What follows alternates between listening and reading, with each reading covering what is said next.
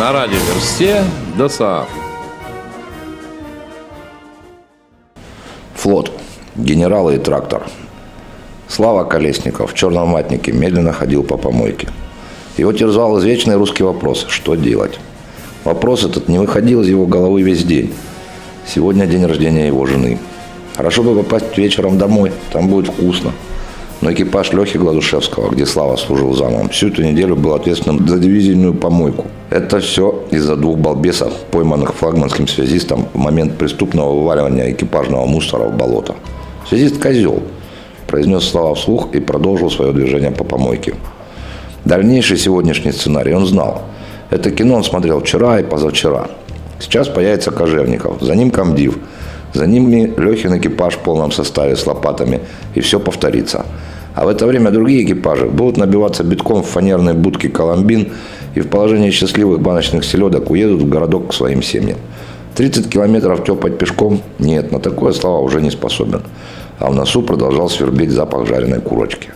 А мусору-то навалили, как специально, гады. Слава не был похож на других замов. По его внешнему виду ни один психолог не распознал бы инженера человеческих душ.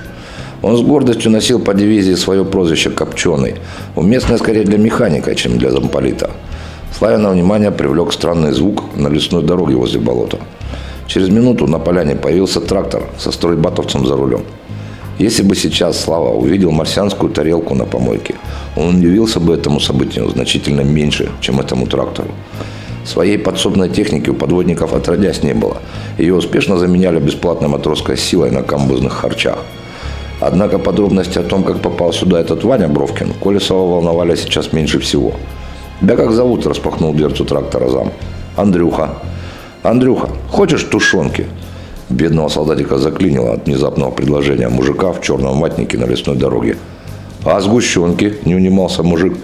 «Хочу!» – рыжий пацан сделал глотательное движение кадыком. «Тогда смотри.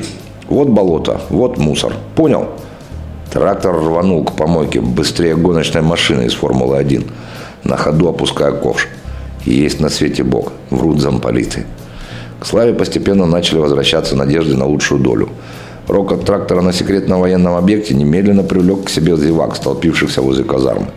Распихивая любопытных, на помойке появился командующий флотилией и начальник штаба. Такого подарка судьбы они тоже не ожидали. Бегая вокруг трактора с разных сторон, они размахивали руками и что-то кричали Андрюхе, показывая, куда надо сваливать мусор и что надо сравнять. Бесформенная поверхность помойки очень скоро начала превращаться в ровненькое футбольное поле. Сколько бы это еще продолжалось, сказать трудно. Однако Андрюха, ошалев от противоречащих друг другу команд двух адмиралов, наконец утонул в болоте по самые гусеницы. Потеряв всякий интерес к утонувшему в болоте трактору, командующий и начальник его штаба, удовлетворенные своей выполненной работой, двинулись по кабинетам. За ними потянулись и все остальные. На болоте, в кабине утопленного трактора, остались сидеть только Андрюха и Слава. «Ну что, Андрюха, вкусно?» Боец закивал головой, глотающий тушенку. Алюминиевая вилка доедала третью банку. «А кто это был?» – набитым ртом промычал Андрюха. «Я таких раньше не видел».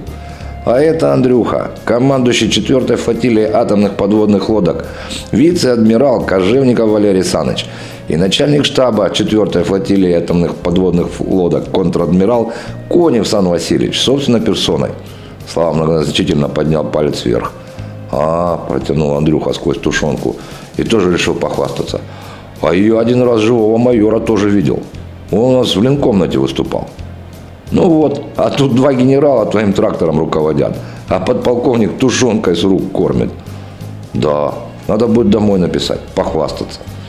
Слава на день рождения к жене так и не попал. Всю ночь он вытаскивал Андрюху, вернувшимися из поселка КАМАЗами. Не мог он бросить одного пацана на болоте. Не по-нашему это, не по-подводницки. Автор истории Алексей Васильевич.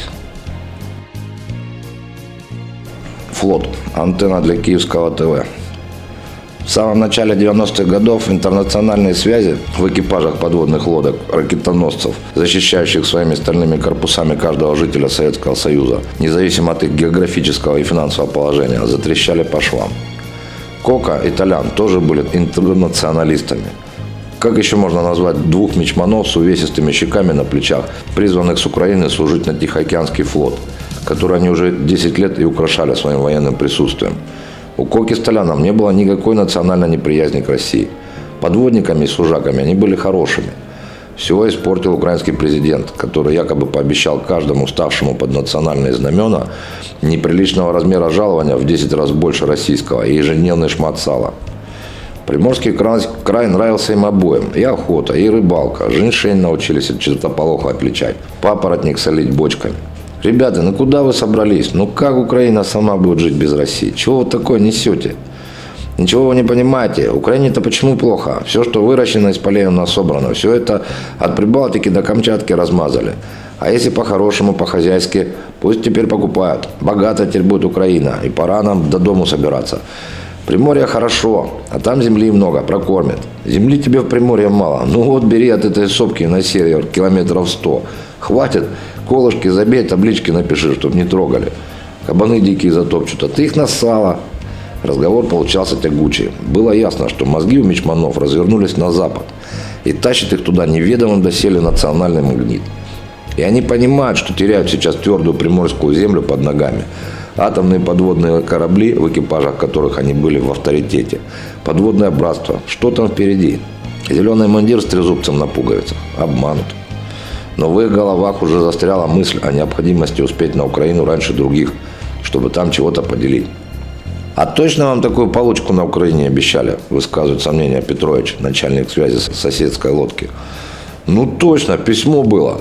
Связист передразнит. Письмо было. А телевизор что кажет? Какое? Центральное телевидение? Так те только брешут. Зачем центральное? Киев. А что здесь берет? На, лиц, на лицах мечманов надежда на чудо, которое начальник связи сейчас им как фокусник организует. Ведь он гений связи. Ну, можно антенну длинноволновую забацать. Что, точно? А как? Точнее не бывает. Просто надо между двумя столбами на высоте 10 метров.